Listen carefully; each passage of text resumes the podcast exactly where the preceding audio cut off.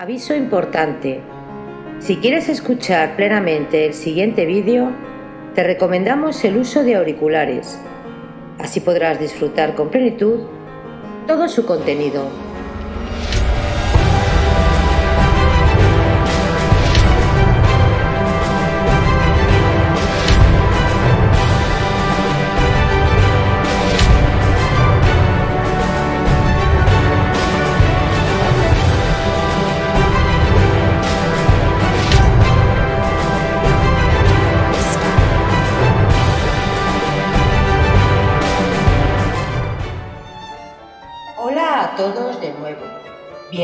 Bienvenidos a Biografías Épicas. Hoy continuamos con la narración de la novela histórica y épica Lo que el viento se llevó, de la escritora Margaret Mitchell. Recordaros suscribiros al canal para así poder colaborar a crecer juntos. Hay muchas historias increíbles por descubrir. Lo que el viento se llevó, por Margaret Mitchell. Capítulo 41 Cuando la última persona se hubo despedido de la familia, cuando no se oyó más ruido de coches ni de caballos, Scarlett se dirigió al pequeño buró de Ellen y sacó de un cajón un objeto brillante que había escondido la víspera en medio de un fajo de papeles amarillentos. En el comedor, Pork, que ponía la mesa para comer, iba y venía resoplando. Scarlett lo llamó. Acudió con el rostro descompuesto, con el aire de un perro que hubiera perdido a su dueño. Pork, le dijo su dueña, si sigues llorando yo, yo voy a ponerme a llorar también. Ya está bien. Sí, amita. Yo lo procuro, pero cada vez que pienso en el señor Geraldi... Bueno, pues no lo pienses más. Puedo aguantar las lágrimas de cualquiera, pero no las tuyas. Vamos, le dijo en un tono más dulce. No lo comprendes. Si no puedo aguantar es porque sé lo mucho que le querías. Suénate, Port. Tengo un regalo para ti. Port se sonó ruidosamente y manifestó un simple interés de cortesía. ¿Te acuerdas de aquella noche en que te dispararon sobre ti mientras saqueabas un gallinero? Señor santo, señorita Scarlett, yo nunca. Tú recibiste un buen trozo de plomo en la pierna, con que no vengas diciéndome que no es verdad. ¿Recuerdas también lo que te dije? Te prometí regalarte un reloj para recompensar tu fidelidad. Sí, amita. Me acuerdo, pero creía que usted se habría olvidado. No, no me he olvidado. Mira, ahí lo tienes. Scarlett le mostró un macizo reloj de oro labrado con su cadena, a la que iban suspendidos diversos dijes. Por el amor de Dios, exclamó Por, si es el reloj del señor Gerald. Le he visto mirar este reloj más de mil veces. Sí, es el reloj de papá. Te lo doy. Tómalo. Oh, no, mamita. Por retrocedió horrorizado. No, es un reloj del señor Blanco, del señor Gerald. ¿Cómo habla usted de dármelo, señorita Scarlett? Este reloj pertenece en derecho al pequeño Hampton. No, te pertenece a ti. ¿El pequeño Hampton ha hecho algo alguna vez por papá? ¿Es él el quien ha cuidado cuando estaba enfermo y sin conocimiento? ¿Es el que le ha bañado y vestido y afeitado? ¿Acaso no le abandonó cuando los yanquis vinieron? ¿Es el que ha robado para que no muriera de hambre? No seas tonto, por. Si alguien se ha merecido el reloj, eres tú. Yo estoy segura de que papá me aprobaría. Anda, tómalo, vamos. Scarlett le cogió la mano negra y le puso en ella el reloj. Por lo contempló con veneración y la alegría se pintó poco a poco en su rostro. ¿Para mí de verdad, señorita Scarlett? Sí, para ti. Muchas gracias, señorita. Muchas gracias. ¿Quieres que te lo lleve a Atlanta para que lo graben en él alguna cosa? ¿Qué quiere decir grabar? Preguntó Por con aire desconfiado. Quiere decir que te haré que escriban en la tapa del reloj alguna cosa como a por la familia O'Hara en agradecimiento a sus buenos y leales servicios. No, no, gracias, señorita, no quiero. Pork dio un paso atrás reteniendo con fuerza el reloj en la mano. Scarlett se sonrió. ¿Por qué, Pork? ¿Es que tienes miedo a que no te lo devuelva? No, señorita. Tengo confianza en usted. pero ¿podría usted cambiar de parecer y... No, hombre, no, por Dios. Podría venderlo, señorita. Esto debe valer mucho dinero. ¿Te parece que iba a vender yo el reloj de papá? Sí, señorita, si tuviera necesidad de dinero. Te mereces una paliza, por. Me están entrando ganas de quitarte el reloj. No, mamita, no lo hará usted. Por primera vez en todo el día, una ligera sonrisa se dibujó en la desolada cara de Pork. La conozco, señorita. Es verdad, Pork. Si fuera usted la mitad de amable con los blancos que con los negros, creo que la gente sería más amable con usted. Todos son muy amables conmigo, dijo Scarlett. Anda, ahora voy a buscar al señor Ashley y dile que quiero hablar con él enseguida. Sentado en la sillita de Ellen, Ashley escuchaba a Scarlett proponerle que se repartiera con ella los beneficios de la serrería. Por única vez sus ojos no encontraron los suyos, por única vez no le interrumpió. Con la cabeza agacha se miraba las manos, las volvía lentamente, examinando primero las palmas, después el reverso, como si no las hubiera visto nunca antes. A pesar de los rudos trabajos, habían conservado su finura y aparecían harto delicadas para ser las manos de un granjero. Su cabeza baja y su silencio turbaban a Scarlett, que redoblaba sus esfuerzos para hacer su proposición más tentadora. Pero por más que sonriera y desplegara todas sus artes, era trabajo perdido, pues él seguía obstinadamente con la mirada en el suelo. Si al menos quisiera mirarla, Scarlett no hizo la menor alusión a lo que Will le había contado, a su proyecto de irse a fijarse en el norte, y se esforzó en hablar en el tono seguro de quien sabe que no existe ningún obstáculo que pueda contrariar sus planes.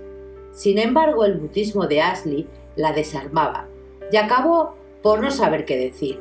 ¿Iría a negarse? ¿Qué razón podría invocar para declinar su ofrecimiento? Ashley comenzó para detenerse enseguida. No tenía la intención de alegar su embarazo, pero viendo que los otros argumentos no hacían mella en él, decidió servirse de este como de una última carta. Es menester que vengas a Atlanta. Tengo tal necesidad de ayuda. Yo ya no puedo ocuparme por mí misma de las herrerías. En muchos meses no podré ocuparme porque, porque, ya ves, ya me comprendes. Scarlett, por favor, replicó Ashley en un tono brutal. Levantándose bruscamente, se acercó a la ventana y se puso a seguir las evoluciones de los patos que andaban en el corral. Es. ¿Es por eso por lo que no quieres mirarme? le interrogó Scarlett desolada. Ya sé que mi aspecto. Ashley se volvió de golpe y sus ojos grises se clavaron un instante en la joven con tal intensidad que ella se llevó las manos a la garganta. Al diablo con que tienes un aspecto u otro, exclamó con violencia. De sobra sabes que siempre te encontré bella. Una ola de felicidad invadió a Scarlett. Sus ojos se empañaron de lágrimas. ¡Qué alegría oír decirte eso! ¿Tenía tal vergüenza de mostrarme? Vergüenza. ¿Y por qué habías de tener vergüenza? Yo sí quien debería tener vergüenza y quien la tiene. Sin mi estupidez no estaríamos así y tú nunca te habrías casado con Frank. No debería haberte dejado que abandonaras Tara el invierno pasado. Qué necio he sido. Debía haberte conocido mejor. Debería haber sabido que te encontrabas dispuesta a todo. Debería, debería. Y marcó un gesto huraño. El corazón de Scarlett latía violentamente. Ashley lamentaba no haber huido con ella. Sí, yo era el que debía haber encontrado el dinero para los impuestos y no tú, que nos has recogido a todos como a unos mendigos. Debería haber intentado cualquier cosa, saltear caminos, asesinar, qué sé yo. Lo he echado todo a perder. No eran estas las palabras que Scarlett había esperado. Su corazón se contrajo, su alegría se alteró. De todos modos, me habría marchado, dijo ella en tono cansado. No habría podido dejarte cometer ninguna mala acción. Y además, ¿para qué todas estas lamentaciones inútiles sobre el pasado? Lo hecho, hecho está. Sí, lo hecho, hecho está, repitió Ashley con amargura. Tú no me habrías dejado cometer ninguna mala acción, pero tú te has vendido a un hombre al que no amabas. Y has permitido tener con un hijo y todo para que mi familia y yo no nos muriéramos de hambre. Ha sido muy bonito eso de sustituirme. Su voz dolorosa delataba que Ashley Sofría una herida, que aún no estaba cerrada. Scarlett sintió remordimiento. Ashley se dio cuenta del cambio de su expresión y enseguida se suavizó. No creas que te guardo rencor. No, por Dios, Scarlett. Eres la mujer más valerosa que he conocido. Es a mí a quien tengo rencor. Giró sobre sus talones y se volvió a la ventana. Scarlett guardó en silencio un largo momento, con la esperanza de que Ashley cambiara de actitud y se pusiera a hablarle otra vez de su belleza, a decirle cosas que recogiera cuidadosamente. Hacía tanto tiempo que no había visto a Ashley, tanto tiempo que vivía los recuerdos, que poco a poco había ido perdiendo intensidad. Sabía que él la seguía queriendo. Esto era evidente. Todo en él lo indicaba. Su amargura, la manera en que se había acusado, su irritación ante la idea de que ella iba a tener un hijo de Fran, tenía tal deseo de oírle palabras de ternura, de pronunciar ella misma palabras que lo impulsaran a una declaración, pero no se atrevía. Recordaba la promesa que le había hecho el invierno anterior, en la huerta. Había jurado no decirle nunca la menor palabra de antemano. Sabía bien que para conservar a Ashley a su lado debía cumplir su palabra. A la primera expresión de amor, a la primera mirada tierna, todo habría acabado. Ashley se marcharía y era necesario que no se fuera. Oh, Ashley, no tienes por qué guardarte rencor. ¿Qué culpa te echas? ¿No vas a venir conmigo a Atlanta para ayudarme? No. Pero Ashley, dijo Scarlett con la voz alterada por la angustia y la inquietud. Yo contaba contigo. Tengo verdadera necesidad de tu apoyo. Fran no puede sustituirme. Su almacén le absorbe todo el tiempo. Si no vienes, ¿dónde encontraré el hombre que necesito? Todos los hombres inteligentes de Atlanta se han creado una situación y como es natural, no quieren abandonarla y los demás son incapaces que... Es inútil que insistas, Scarlett. Entonces, ¿te gustaría más ir a vivir a Nueva York en medio de los Yankees que ir a Atlanta, no? ¿Quién te lo ha contado? Dijo Ashley volviéndose. Will. Pues bien, sí, he decidido ir a establecerme en el norte. Un antiguo amigo con el que había viajado por Europa antes de la guerra me ha ofrecido un puesto en el banco de su padre. Es la mejor situación, Scarlett. Yo no te sería de ningún provecho. No entiendo nada de maderas pero menos entiendes aún de cosas de banca y es bastante más difícil. Y además yo, a pesar de tu falta de experiencia, me mostraría mucho más generosa que los yankees. Ashley hizo un movimiento y Scarlett adivinó que había pronunciado una palabra poco feliz. No me importa nada la generosidad de nadie, exclamó. Quiero ser independiente. Quiero dar la medida de mi fuerza. ¿Qué es lo que he hecho yo en mi vida hasta ahora? Ya es tiempo de que me las arregle solito. O que me hunda definitivamente. Ya hace demasiado tiempo que vivo a tus expensas. Pero yo te ofrezco participar en los beneficios de la serrería, Ashley. Tú serías independiente, serías quien haría marchar el negocio. Vendría a ser lo mismo. No te habría comprado esa participación en los beneficios. Tendría que aceptarla como regalo. Ya he aceptado demasiados regalos tuyos, Scarlett. Tú nos has dado de comer, nos has alojado y hasta nos has vestido a Melanie, al bebé y a mí. Y yo no te he dado nada a cambio. ¿Cómo que no? Will no hubiera... Ah, es verdad, me olvidaba. Ahora ya sé partir leña muy bien. Oh, Ashley, exclamó Scarlett desesperada. ¿Qué es lo que te ha pasado desde que me marché? Tienes un aire tan duro, tan amargo. Antes no eras así. ¿Qué te ha pasado? Algo extraordinario, Scarlett. He meditado.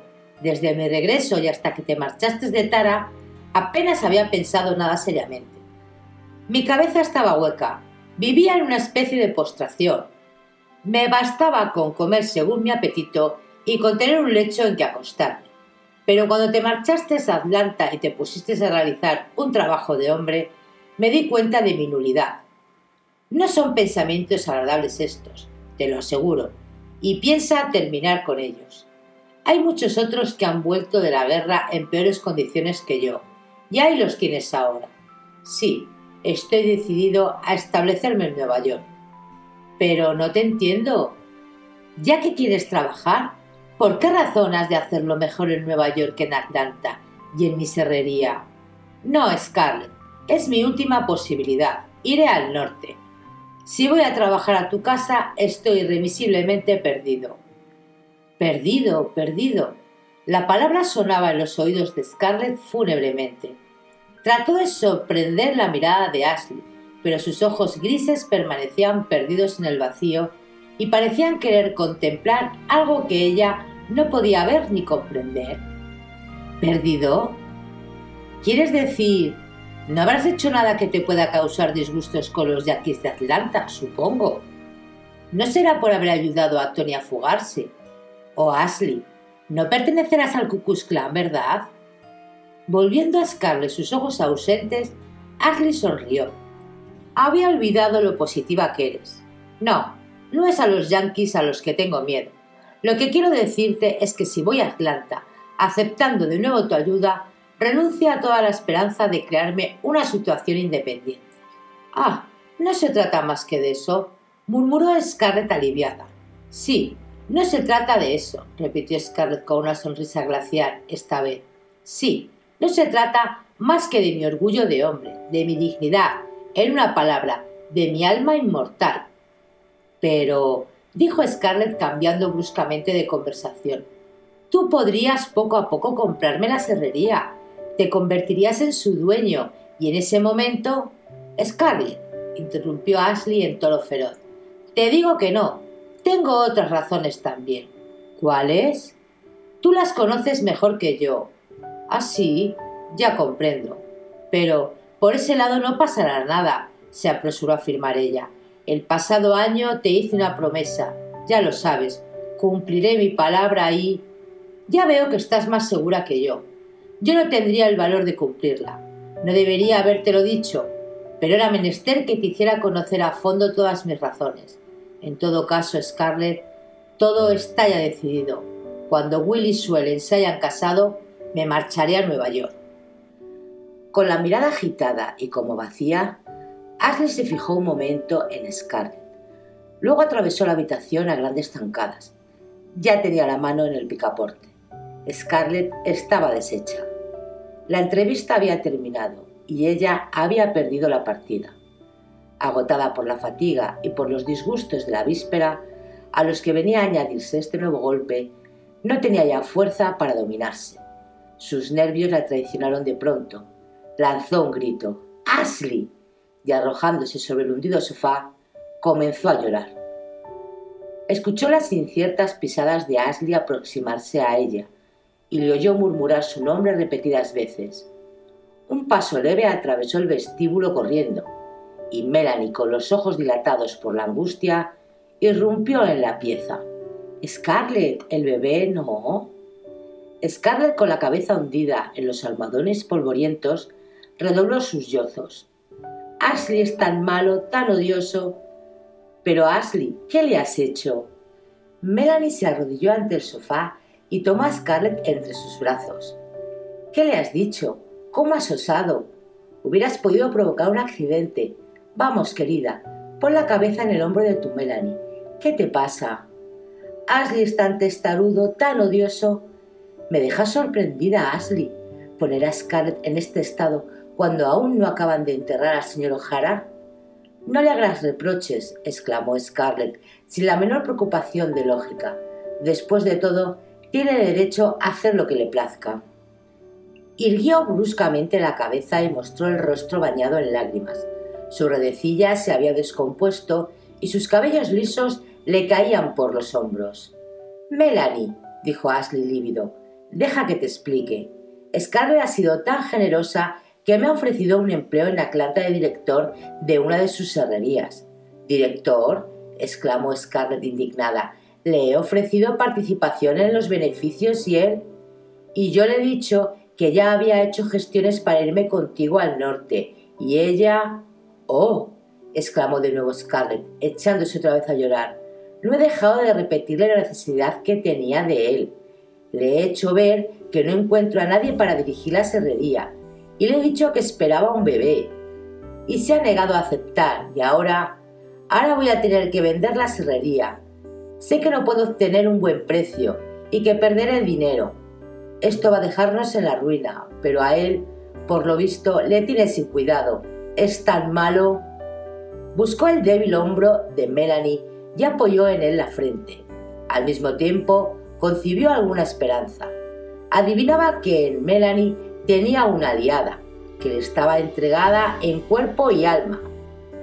Sentía que Melanie no perdonaría a nadie, ni a su marido siquiera, a quien adoraba, que la hiciera llorar. Entonces la menuda Melanie se volvió hacia Ashley y por primera vez se mostró enérgica con él. Ashley, ¿cómo has podido negarle eso? Después de todo lo que ha hecho por nosotros, vas a hacernos pasar por gente sin corazón. ¿No comprendes lo impedida que se encuentra por su embarazo? ¡Qué falta de caballerosidad! Así que ella nos ha ayudado mientras hemos necesitado ayuda y ahora tú se la niegas cuando tiene necesidad de tu concurso. Scarlett observaba a Ashley a hurtadillas.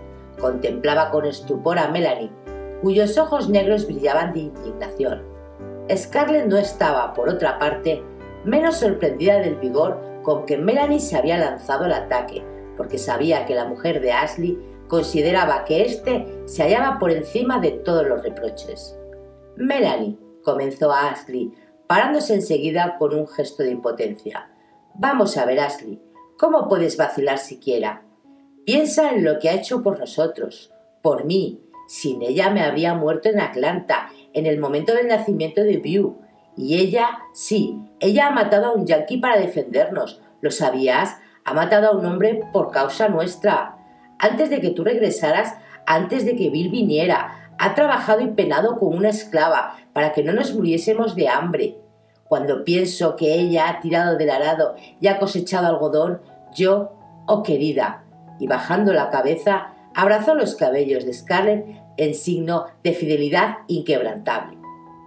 Y ahora que nos pide una cosa por primera vez, no necesitas decirme tú lo que ha hecho por nosotros. En fin, Ashley, reflexiona. Aparte de la ayuda que le prestarías, piensa lo que sería para nosotros vivir en medio de gentes conocidas, en lugar de ir a habitar entre los yankees. Ahí están tía Pitty, tío Henry y todos nuestros amigos. View tendrá compañeros de juego y asistirá a la escuela. Si nos instalamos en el norte, no podríamos dejarle que fuera al colegio y conviviera con los yanquis y los negritos. Necesitaríamos una niñera y no creo que nos permitieran nuestros medios. Melanie, dijo Ashley con voz suave, ¿tanto te gustaría volver a Atlanta?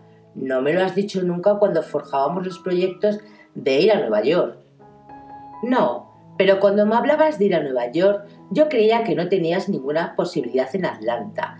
Y además, no era yo, después de todo, quien tenía que hacerte objeciones. Una mujer tiene el deber de seguir a su marido a cualquier sitio. Pero puesto que Scarlett te necesita y te ofrece un empleo que solo tú puedes desempeñar, podríamos muy bien volver a nuestra casa. ¡A nuestra casa! Su voz se ahogó. Estrechó a Scarlett entre sus brazos volver a ver a Five Pond y Peachtree Street y qué falta me hacía todo esto. Tal vez podamos tener una casita propia. Poco me importa que no podamos movernos en ella, pero tener un techo propio. Sus ojos chispeaban de entusiasmo y de alegría. Su marido y su cuñada la miraban petrificados. Scarlett se sentía un poco avergonzada y muy sorprendida. Nunca había creído que Melanie echara tanto de menos a Atlanta y tuviera tanto deseo de vivir en su casa. Parecía estar tan contenta en Tara. Oh, Scarlett, qué buena eres, habiendo pensado en esto para nosotros. Ya sabías cuántos deseos tenía de vivir en mi casa. Tendremos una casita. Cinco años hace que estamos casados y aún no hemos tenido una casa independiente. Podréis vivir si queréis con nosotros en casa de tía Pitipar. Estaréis como en vuestra casa, balbuceó Scarlett jugando con el almohadón. Se sentía molesta y al mismo tiempo experimentaba una alegría por aquel brusco cambio de la situación. Por otra parte, como siempre que notaba aquella costumbre de Melanie de atribuir motivos plausibles a lo que carecía de ellos, experimentaba cierta irritación. No, querida, no iremos a casa de tía Pitipar. Viviríais demasiados hacinados. Buscaremos una casita. Oh, Ashley, di que sí, por favor. Scarlett, dijo Ashley con voz débil, mírame. Ella levantó la cabeza sorprendida. Scarlett, iré a Atlanta. No puedo luchar contra las dos. Dio media vuelta y salió. A pesar de su alegría, Scarlett sintió que le invadía un miedo absurdo.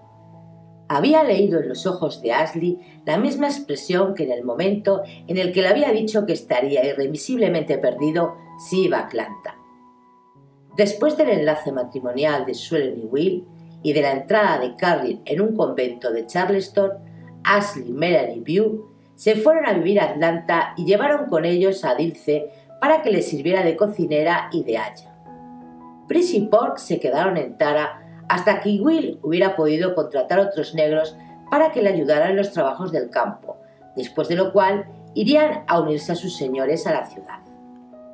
La casita de ladrillo que Ashley alquiló para su familia estaba situada en Ivy Street y quedaba justamente a espaldas de la de la tía Pitty.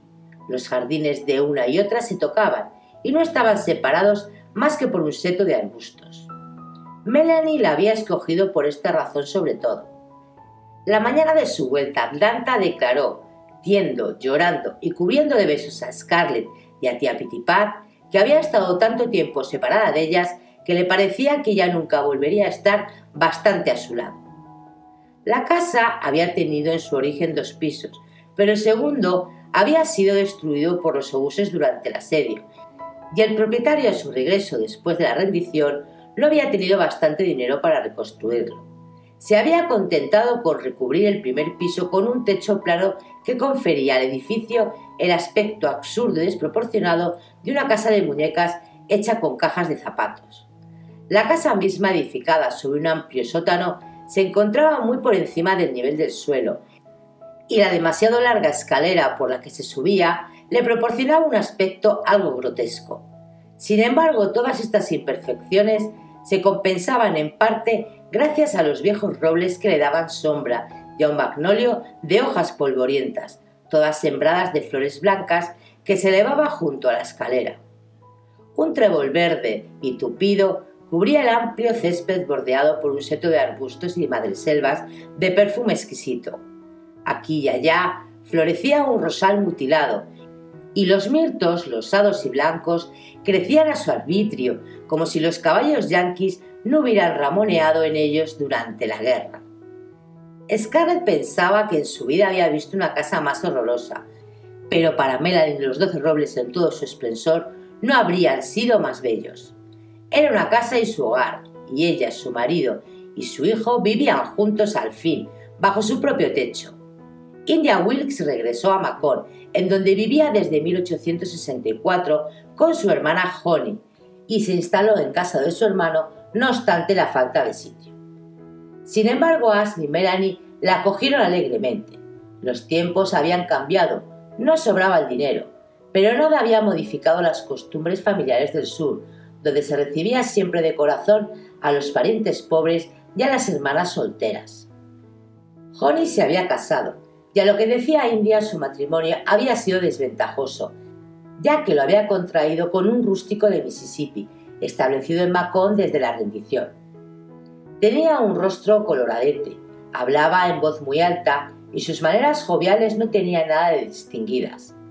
India no aprobaba este matrimonio y sufría viviendo con su cuñado, así que le había encantado la nueva de que Ashley había puesto casa y la idea de poder sustraerse no solamente a una convivencia que la disgustaba, sino también al espectáculo de una hermana tan puramente dichosa por un hombre de tan baja condición.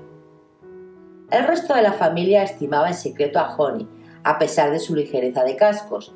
No se las había arreglado tan mal, y se extrañaba de ver que había sido capaz de pescar marido. La verdad es que este era un hombre bien educado y que vivía con desahogo. Lo que ocurría es que para India, nacida en Georgia y educada en las tradiciones de Virginia, todo aquel que no era del este tenía aspecto de rústico y de salvaje. El marido de Honey debió quedar sin duda encantado con la marcha de su cuñada, que no era una huésped fácil de contentar. Desde ahora India quedaba irrevisiblemente destinada a la soltería. Tenía 25 años y lo representaba tan bien que podía renunciar a toda coquetería. Con sus ojos claros y sus labios prietos tenía una expresión digna y orgullosa, que cosa pintoresca le sentaba mejor que su aire meloso del tiempo en que vivía en Doce Robles. Todo el mundo la consideraba casi como a una viuda. Se sabía que Stuart Tarleton se habría casado con ella si no lo hubieran matado en Gettysburg y le testimoniaban el respeto debido a una mujer que había sido la prometida de un hombre. Las seis habitaciones de la casita de Eve Street no tardaron en ser amuebladas someramente por el almacén de Frank. Como Ashley no tenía un céntimo y se veía obligado a comprar a crédito, había escogido los muebles menos caros y aún así se había limitado a lo estrictamente indispensable. Fran estaba desolado, pues adoraba a Ashley, y lo mismo le pasaba a Scarlett. Tanto ella como su marido les hubieran regalado de la mejor gana los muebles más bellos de caoba y palisandro que se guardaban en el almacén, pero los Wilkes se habían negado rotundamente. La fealdad y la desnudez de su hogar daban pena de ver y Scarlett se estremecía pensando que Ashley vivía sin alfombras ni cortinas. Él no parecía, sin embargo, echar de menos estos detalles, y Melanie era tan feliz teniendo un hogar propio que estaba orgullosa de él. Scarlett se habría muerto de vergüenza si hubiera tenido que recibir a alguien en una casa sin colgaduras, tapices ni cojines, sin un respetable número de sillas y de juegos de té y vajillas. Pero Melanie no hacía menos los honores de la suya que si hubiera poseído cortinas de peluche y sofás de brocado. Pero a pesar de su apariencia dicha, Melanie no se sentía bien. El nacimiento de View había arruinado su salud y los penosos trabajos a los que se había sometido en Tara habían acabado de debilitarla. Estaba tan delgada que sus huesos parecía que iban a asomar a través de la piel blanca. Viéndola de lejos, jugando con un niño en el jardín, se lo hubiera tomado fácilmente por una chiquilla. Tan liso era su pecho y tan poco acusadas sus formas. E igual que el cuerpo, su rostro era demasiado delgado y demasiado pálido, sus cejas arqueadas y delicadas como antenas de mariposa dibujaban una línea oscura sobre su piel descolorida. Sus ojos, demasiado grandes para ser bonitos, estaban rodeados de unas ojeras profundas que aún lo hacían parecer más grandes, pero su expresión no había cambiado desde la época feliz de su juventud. La guerra, los continuos sufrimientos, las tareas agotadoras no habían podido alterar su dulce serenidad. Su mirada era la de una mujer feliz, de una mujer que sabe resistir los huracanes de la vida sin que su placidez innata se altere. ¿Cómo se las compone para conservar esa mirada? Se preguntaba Scarlett con envidia. Sabía que sus propios ojos se semejaban muchas veces a los de un gato hambriento. ¿Qué era lo que Red le había contado un día a propósito de los ojos de Melanie? Una necia comparación con unas bujías. Ah, sí, las había comparado a dos buenas acciones en un mundo perverso. Sí, los ojos de Melanie lucían como dos bujías protegidas del viento, como dos dulces y discretas llamas, encendidas por la felicidad de tener un hogar y de haber vuelto a encontrar a sus amigos. Su casita nunca estaba vacía. Todo el mundo había querido siempre con locura a Melanie desde que era una niña, y la gente acudía continuamente a darle la bienvenida. Cada cual le traía un regalo, uno, dos o tres cucharadas de plata, el otro un cuadro, una funda de almohada, un mantel, una alfombra, pequeños objetos librados del saqueo de Sherman y preciosamente conservados. Ancianos que habían hecho la campaña de México con su padre venían a visitarla y llevaban con ellos a sus amigos para presentarles a la encantadora hija del coronel Hamilton.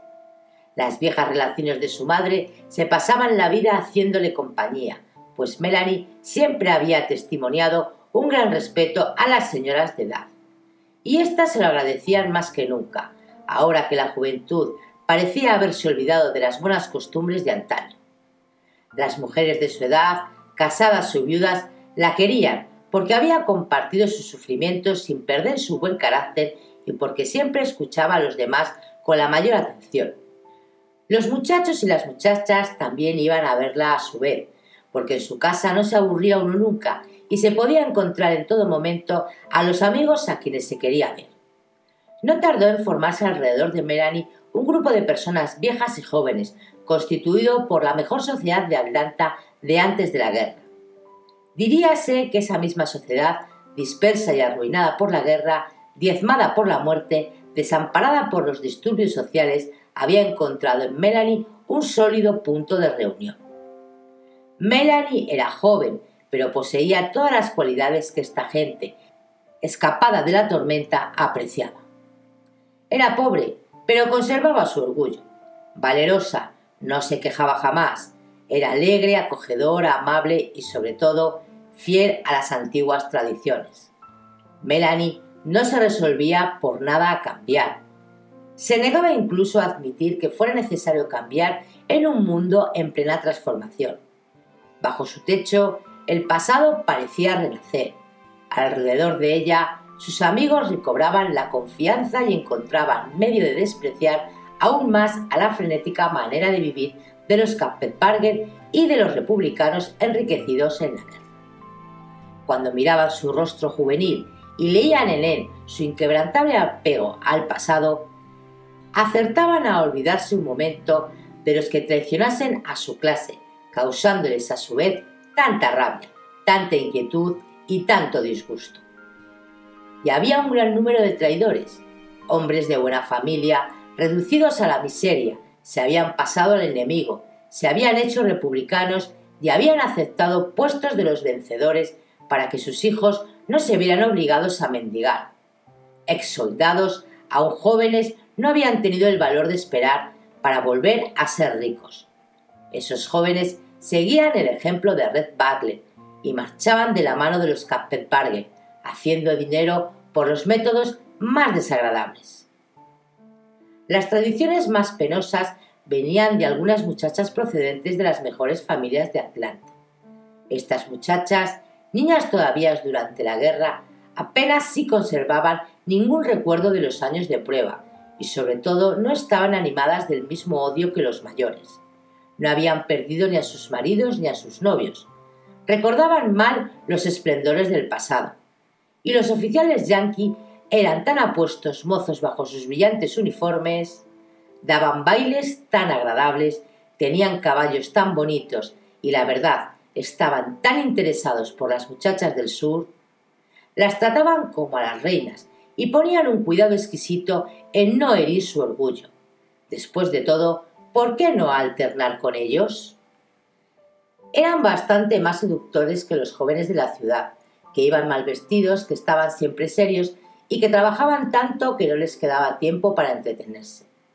Todos estos razonamientos se habían traducido en un cierto número de raptos que habían sumido a las familias de Atlanta en la aflicción.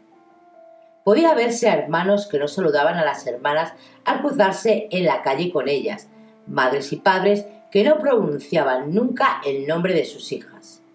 El recuerdo de tales tragedias ensombrecía a aquellos cuya divisa era nada de rendición.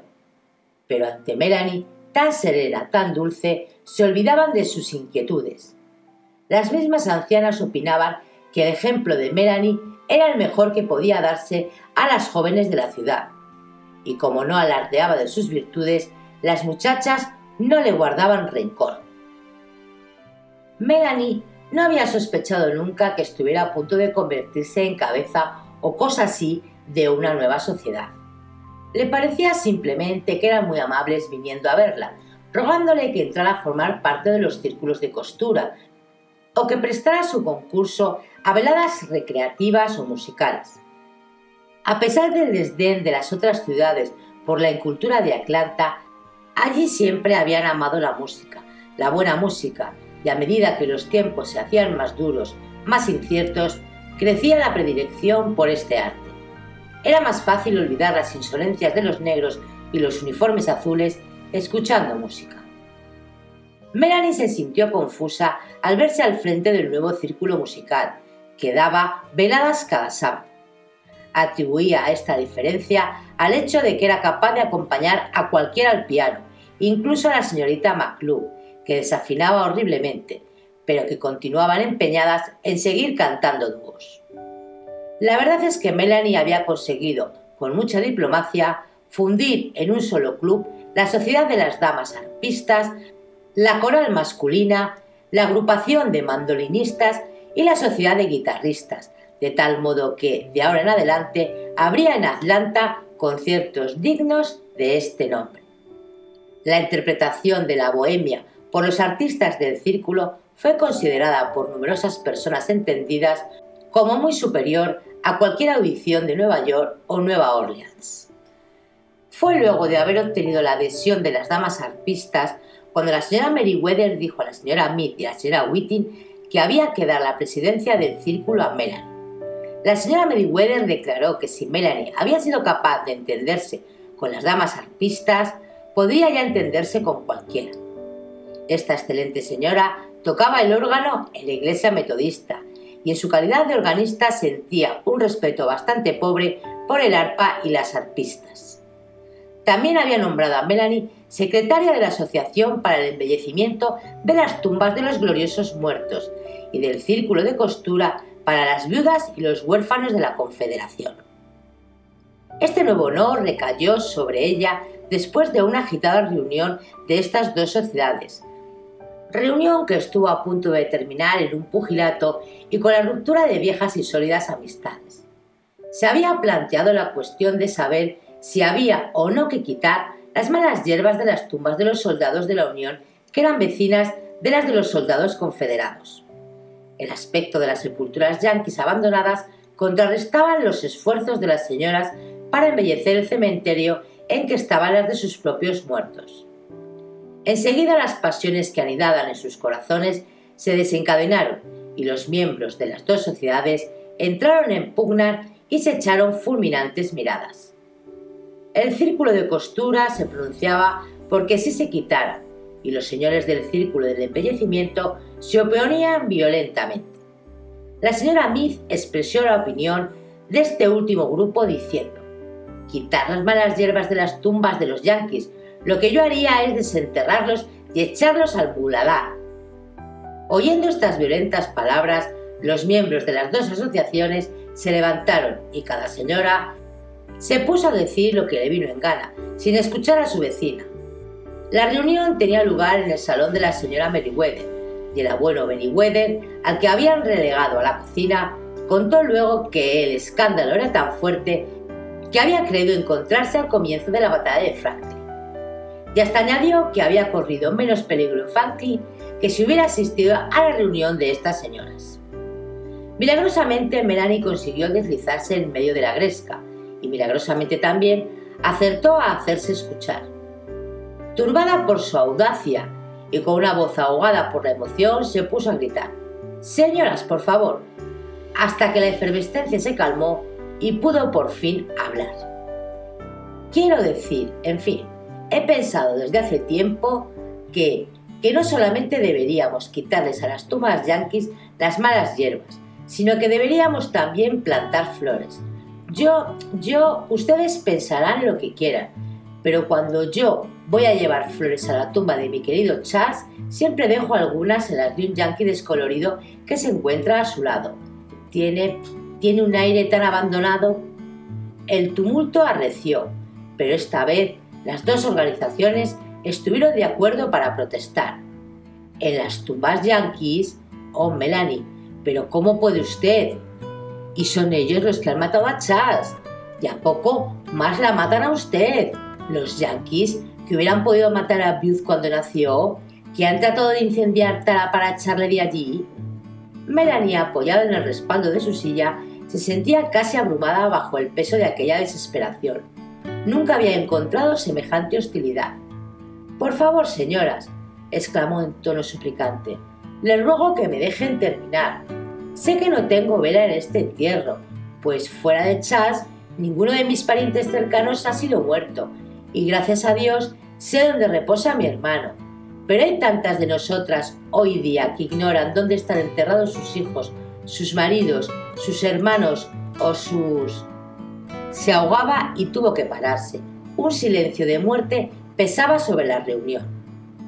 La resplandeciente mirada de la señora Mead se ensombreció había hecho el largo viaje a Gettysburg después de la batalla para recoger el cuerpo de Darcy, pero nadie le había podido decir dónde estaba enterrado. Probablemente yacía en alguna fosa precipitadamente cavada en cualquier parte del territorio enemigo. Los labios de la señora Allan comenzaron a temblar. Su marido y su hermano habían acompañado a Morgan en su desdichada incursión a Ohio y lo último que habían sabido de ellos es que habían caído al borde de un río en el momento en que la caballería yanqui había dado una carga contra los confederados. También ella ignoraba dónde reposaba. El hijo de la señora Allison había muerto en un campo de concentración del norte y por ser más pobre que una rata no había podido hacer traer su cuerpo. Otras muchas señoras habían leído en la lista transmitida por el Estado Mayor desaparecido, probablemente muerto. Y esas únicas palabras eran las que debían saber para siempre de los hombres que habían visto marchar al frente. Se volvieron hacia Melanie con una mirada en la que podía leerse. ¿Por qué ha vuelto a abrir estas heridas? Estas heridas ya no se curarán nunca. El silencio y la calma reinantes dieron ánimos a Melanie. Sus tumbas se encuentran en algún lado, en país yanqui, del mismo modo que aquí hay tumbas de soldados de la Unión. ¿No sería horrible oír hablar a una mujer yanqui de desenterrar a nuestros muertos y... La señora Mead ahogó un sollozo. Y qué consuelo, en cambio, enterarnos de que alguna buena mujer yanqui... Y debe de haberlas. Poco me importa lo que diga la gente, pero no todas las mujeres yanquis han de ser malas. Qué consuelo saber que ellas arrancan las malas hierbas de las tumbas en que reposan los que amamos y que les ponen flores. Si Charles hubiese muerto en el norte, sería para mí un gran consuelo saber que alguien... Y me tiene sin cuidado lo que ustedes piensen de mí, señoras. La voz de Melanie se alteró. Yo presento mi dimisión a los dos clubs y yo, yo arrancaré todas las malas hierbas de todas las tumbas yanquis que encuentre y plantaré flores en ellas y y que nadie trate de impedírmelo.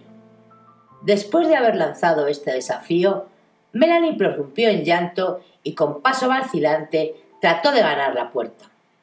Una hora más tarde, bien resguardados en un rincón del café La Hermosa de hoy, el abuelo Meriwether refirió al tío Henry Hamilton que tan pronto hubo terminado su arenga, todo el mundo se lanzó sobre Melanie para abrazarla, que todo terminó en fiesta y que Melanie fue nombrada secretaria de las dos organizaciones.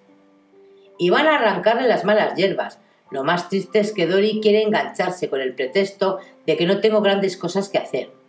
Personalmente yo no tengo nada contra los yankees y creo que la señora Melanie tiene razón, pero ponerme a arrancar hierbas a mi edad y con mi lumbago...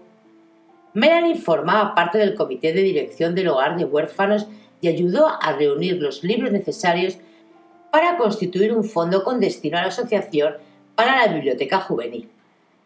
Los amigos de Tespis, que daba una función de aficionados una vez al mes, reclamaron su concurso.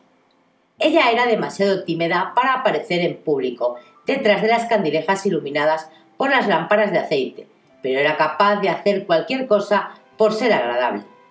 Ella fue quien se llevó el voto final del círculo de lectura shakespeariana, dividido acerca de la cuestión de saber si había que alternar la lectura de las obras del gran trágico con las de las obras de Dickens y de Bulger Lytton o de los poemas de Lord Byron, como lo había sugerido el joven de quien Melanie sospechaba en secreto que era un soltero juerguista. En las noches de aquel fin de verano su casita mal iluminada estaba siempre llena de invitados. Nunca había bastantes sillas, y las señoras se sentaban frecuentemente en la terraza, mientras los hombres se instalaban en la balaustrada, sobre cajones o sobre el césped. A veces, cuando Scarlett veía a alguien disponiéndose a tomar el té sobre la hierba, el único convite que los Wilkes hacían, se preguntaba cómo Melanie podía resolverse a mostrar tan descaradamente su indigencia. Hasta que hubiese logrado amueblar de nuevo la casa de tía Pitty como antes de la guerra y pudiese permitirse el lujo de ofrecer a sus invitados copas de buen vino refrescos, lonjas de jamón o fiambres selectos, Scarlett no sentía el menor deseo de recibir en casa a nadie, y menos a gente distinguida como era la que frecuentaba Melanie. El general John B. Gordon, el gran héroe de Georgia, iba con frecuencia con su familia a casa de su cuñada. El padre Ryan, el sacerdote poeta de la Confederación, no dejaba nunca de visitarla cuando estaba de paso en Atlanta. Solía encantar a la existencia con su ingenio, y no había que insistir demasiado para hacerle recitar su espada de Lee o su inmortal bandera vencida, que las señoras escuchaban siempre llorando. Alex Stephens, el ex vicepresidente de la Confederación, solía visitar al matrimonio cada vez que se encontraba en Atlanta, y cuando se sabía que iba a ir a casa de Melanie, la casa rebosaba de gente que permanecía en ella durante horas absorta ante el encanto del débil inválido de voz vibrante. De ordinario, diez o doce niños asistían a estas reuniones, cabeceando en los brazos de sus padres. Deberían haber estado acostados hacía algo rato, pero su padre o su madre deseaban a toda costa poder decir más tarde que el gran vicepresidente los había abrazado o que habían estrechado la mano del que había hecho tanto defensa de la causa. Todas las personas distinguidas que pasaban una temporada en Atlanta conocían el camino de la casa de los Wilkes y frecuentemente había quienes pasaban la noche en ella. En tales ocasiones la casa se llenaba pronto. India se acostaba en un renglón en el cuartillo que solía jugar View y Dince corría a pedir prestados unos huevos a la cocinera de tía Piti. Todo lo cual no impedía a Melanie recibir a sus huéspedes con la misma distinción que si hubiera poseído un palacio. Melanie no sospechaba en lo más mínimo que la gente se agrupaba en torno suyo como en torno a una bandera. Así que quedó estupefacta y molesta al mismo tiempo cuando el doctor Mead, al final de una agradable velada en su casa, en la que él había representado con todo decoro el papel de Macbeth, le besó la mano y le dirigió un breve discurso en tono en que solía expresarse en otro tiempo para hablar de la gloriosa causa. Mi querida señora Wilkes, es siempre un privilegio y un placer encontrarse bajo su techo, pues usted y las señoras como usted son nuestra fuerza común, todo lo que de nosotros queda. Nuestra juventud ha sido sesgada en flor y nuestras muchachas han perdido la risa. Han arruinado nuestra salud, hemos sido desarraigados, nuestras costumbres han sido trastornadas. Han arruinado nuestra prosperidad, se nos ha hecho retroceder 50 años y se ha colocado una carga demasiado pesada sobre los hombros de nuestros muchachos, que deberían estar en la escuela, y de nuestros ancianos, que deberían calentarse al sol. Pero reconstruiremos el edificio, porque aún nos quedan corazones como el suyo sobre los que apoyar nuestros cimientos, y mientras los tengamos, que los yanquis tengan todo lo demás. Hasta que el embarazo de Scarlett estuvo tan avanzado que ya no podía disimular su estado bajo el gran chal negro de tía Pitty, ella y Fran solían pasearse por el seto del jardín y unirse a los invitados de Melanie en la terraza.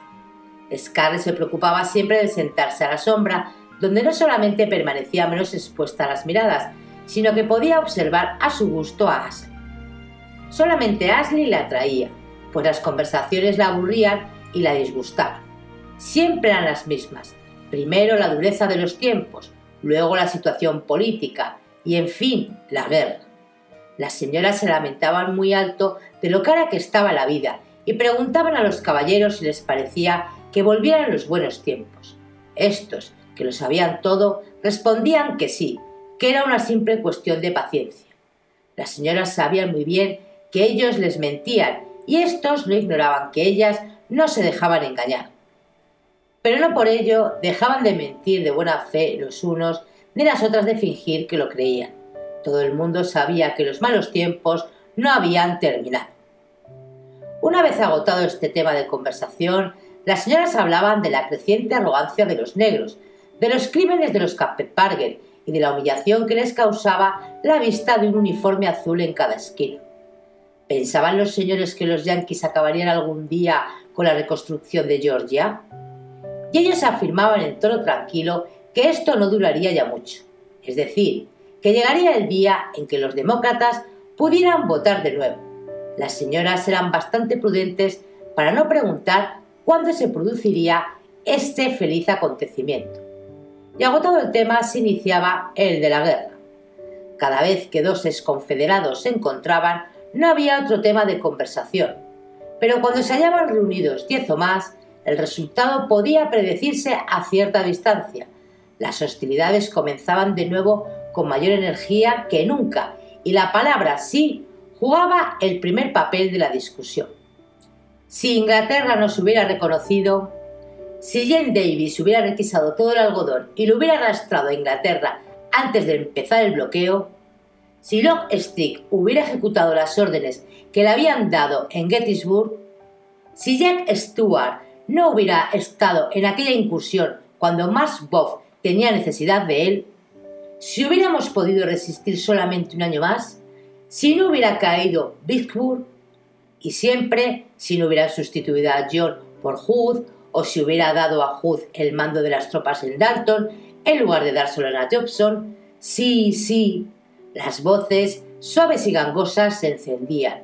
Los de infantería, los de caballería, los de artillería evocaban sus recuerdos de la época en las que sus vidas se hallaban en pleamar, rememorando aquellos cálidos mediodías de sus vidas, ahora que se iniciaba el crepúsculo de sus inviernos. No se les ocurre nada más, siempre la guerra, no hacen otra cosa que hablar de guerra, y seguirán así hasta que se mueran, pensaba Scarlett. Paseaba la mirada a su alrededor y veía a los niños acurrucados en los brazos de sus padres. Su pecho latía más deprisa, sus ojos brillaban. Ponía toda su atención en esos relatos de salidas de plena noche, de cargas de caballería y de banderas plantadas en los bastiones del enemigo. Escuchaban redoblar los tambores, sonar las trompetas y gritar a los rebeldes. Veían marchar a los hombres con los pies deshechos, bajo la lluvia y las banderas enarboladas. Y esos niños no oían hablar de otra cosa.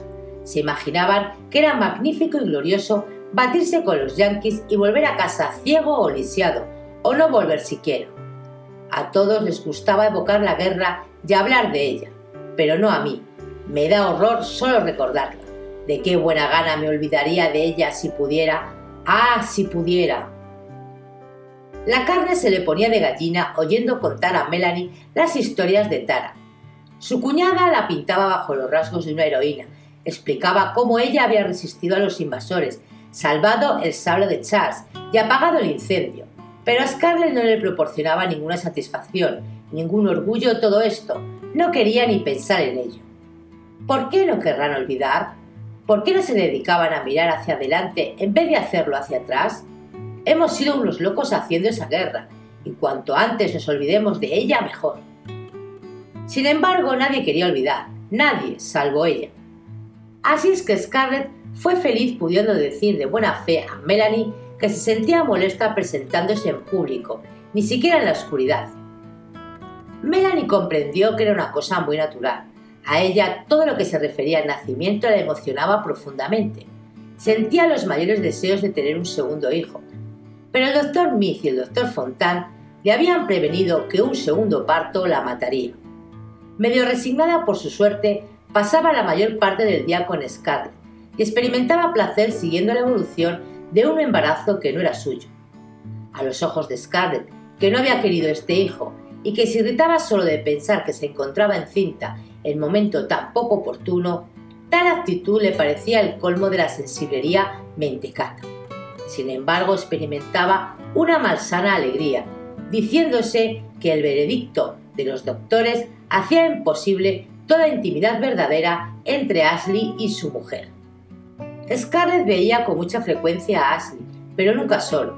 Cada tarde al regreso de la serrería pasaba por su casa para darle cuentas de las novedades de la jornada, pero Fran y Pitty Pat se encontraban allí generalmente. O lo que era peor, Melanie e India.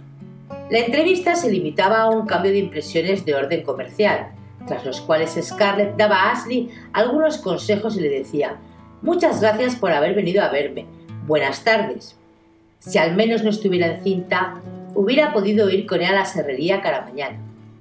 Atravesarían juntos los bosques desiertos, lejos de todas las miradas indiscretas. Habían podido creerse transportados de nuevo al condado, al tiempo feliz en que los días transcurrían sin precipitaciones, no, no intentaría que le dijera una sola palabra de amor. Se había jurado no volver a hablarle de su mutua ternura. Pero si ella se encontraba sola con él, Ashley abandonaría tal vez la máscara de indiferencia cortés que había adquirido desde su llegada a Atlanta.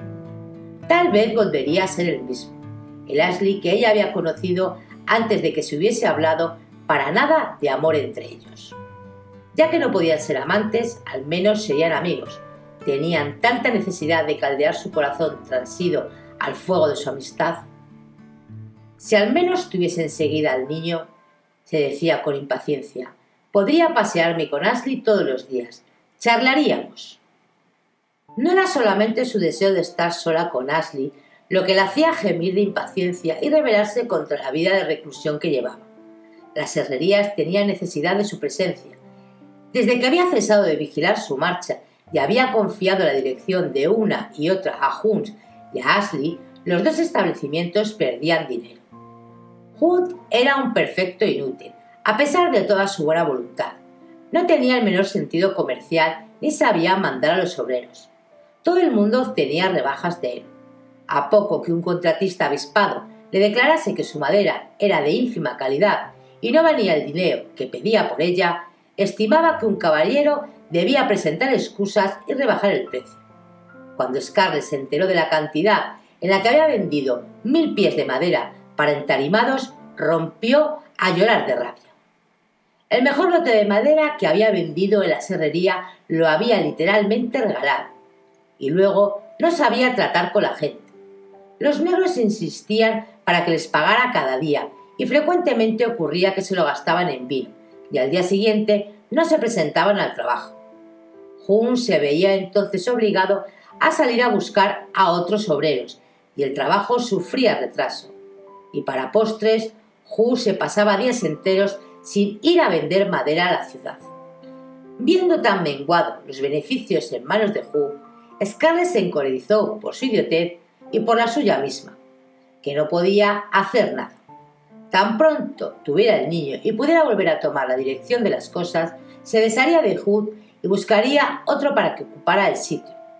Cualquiera valdría más que él y estaba bien resuelta a no dejarse pisar más por los liberados. ¿Qué cosa de provecho iba a hacerse con esos negros que dejaban el trabajo por un quítame allá esas pajas? Fran, le dijo a su marido, después de una discusión acalorada con Jun acerca de las faltas de trabajo de sus obreros. Estoy bien decidida a alquilar a unos cuantos forzados para trabajar en las herrerías. Hace algún tiempo le hablé a John Gallagher, el contramaestre de Tony Wellmoor, de lo pesado que resulta hacer trabajar a los negros, y me dijo que por qué no alquilaba forzados. Me parece una buena idea. Me dijo que podía subalquilarlos por casi nada, y que me bastaría con darles bazofia para comer.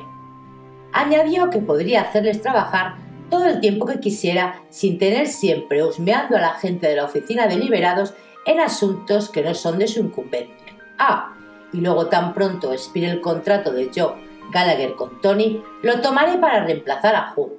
Un tipo que logra hacer trabajar a sus órdenes a una banda de irlandeses no dejará de obtener excelentes resultados con los forzados. Con forzados, Frank permanecía mudo de horror, Alquilar forzados era el colmo, era peor aún que pensar en instalar un bar. Al menos, esta era la opinión de Frank y de los medio conservadores en los que se desenvolvía. El sistema consistente en alquilar forzados debía su reciente aplicación a la pobreza del Estado como consecuencia de la guerra. Incapaz de mantener a los forzados, el Estado los alquilaba a los que tenían necesidad de mucha mano de obra para construir vías férreas o para explotaciones forestales. Sin dejar de reconocer la necesidad de tal sistema, Fran y sus amigos sensatos no dejaban de deplorar su existencia.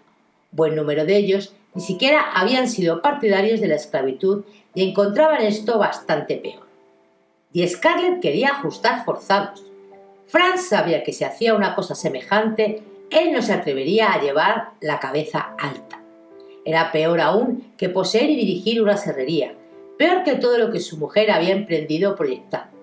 Oponiéndose a los proyectos de Scarlett, Fran había sido impulsado siempre por esta pregunta. ¿Qué dirá de nosotros la gente? Pero esta vez Fran experimentaba un sentimiento más profundo que el temor al que dirán. Tenía la impresión de que se trataba de un tráfico de carne humana similar a la prostitución. No podía permitirlo sin sentir el remordimiento de cometer un pecado. Fran estaba tan convencido de esto que encontró ánimos para prohibir a su mujer que llevara a efecto su plan y puso tanta energía en sus observaciones que Scarlett, atemorizada, no fue capaz de responderle. Finalmente, para tranquilizarle, le declaró en tono sumiso que no se trataba más que de un proyecto vago. En el fondo de sí misma pensaba todo lo contrario.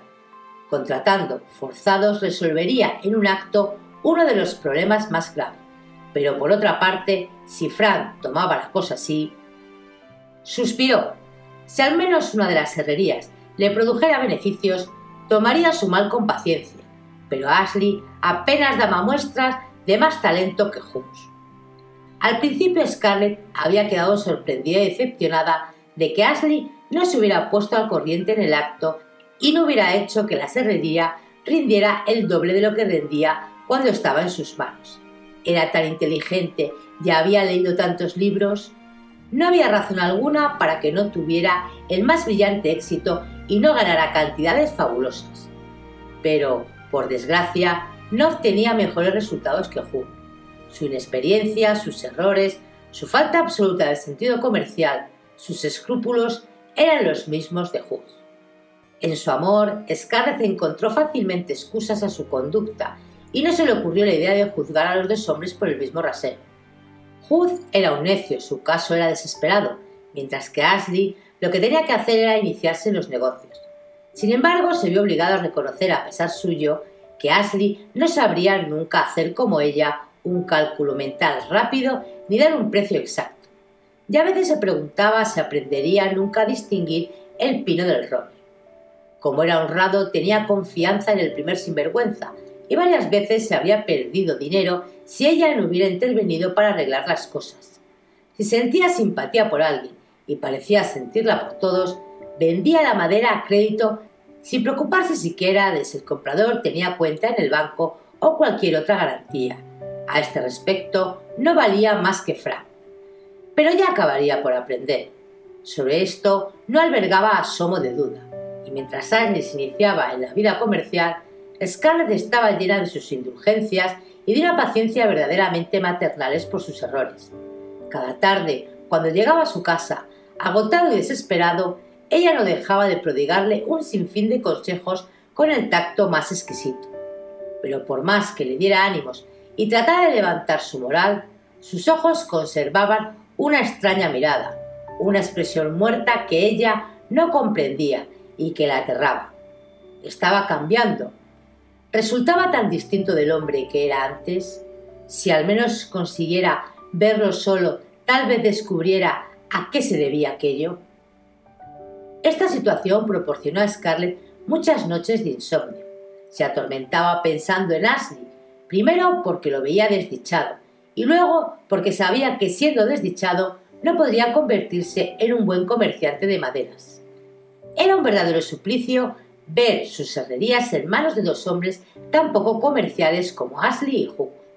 Se le partía el corazón viendo a sus competidores arrebatarle los mejores clientes, cuando ella había trabajado tanto y preparado tan minuciosamente su plan de campaña para los meses en que no iba a poder trabajar. Si al menos pudiera volver a hacerlo pronto, se ocuparía de Ashley y a la fuerza le haría aprender bien su oficio.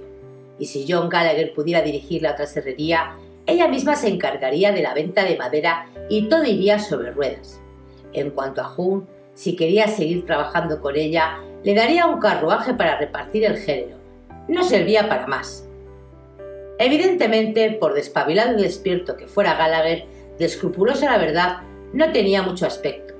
Pero entonces, ¿a quién llamar? ¿Qué ocurría para que los hombres inteligentes y honrados a la vez manifestaran tan pocos deseos de trabajar para ella? Si al menos consiguiese uno de ellos para ponerlo en el sitio de Hood, ya podría estar más tranquila, pero a pesar de su dolencia física, Tony Wellmoor se había convertido en uno de los contratistas más importantes de la ciudad y según se decía ganaba lo que quería. La señora Meriwether y René también se abrían camino bien y acababan de abrir una pastelería que René regentaba con un sentido de economía verdaderamente francés. Y el abuelo Meriwether, encantado de abandonar su rincón al fuego, conducía ahora el carrito con los dulces. Los Simons tenían tal cantidad de encargos que empleaban tres equipos de obreros en su ladrillar. Y Kes Whitting también ganaba dinero con su cosmético, que vendía a los negros, diciéndoles que no se les dejaría que votaran si seguían teniendo los cabellos crespos. Y otro tanto ocurría con la gente joven que Scarlett conocía, los médicos, los abogados, los comerciantes. esa especie de amodorramiento que se había apoderado de ellos en el momento de la derrota había desaparecido por completo y todos se habían preocupado demasiado en cimentar su propia fortuna para pensar en dedicarse a edificar la ajena. Los otros, los que no desplegaban tanta actividad, eran los hombres del tipo de Hunt o de Ashley. Qué de penalidades tratar de llevar adelante un negocio y estar embarazada para colmo. No tendré otro hijo, decidió Scarlett con convicción. No me propongo imitar a las demás mujeres y tener un bebé cada año. ¡Santo Dios! Me pasaría la mitad del año en casa, sin ocuparme de mis herrerías. Y ya me di cuenta ahora de que no puedo permitirme faltar ni un día. Le voy a decir bien claro a Frank que no quiero tener más hijos. Frank quería formar una familia numerosa, pero ya le haría ella entrar en razón. El hijo que ahora llevaba sería el último. Las herrerías eran bastante más importantes. Fin del capítulo 41 de Lo que el viento se llevó. Si queréis el próximo capítulo en breve, deja tu comentario y tu like. Y tan pronto como me sea posible, tus deseos se harán realidad. Y recuerda, si no quieres perderte ningún capítulo, suscríbete. Gracias y hasta el siguiente vídeo.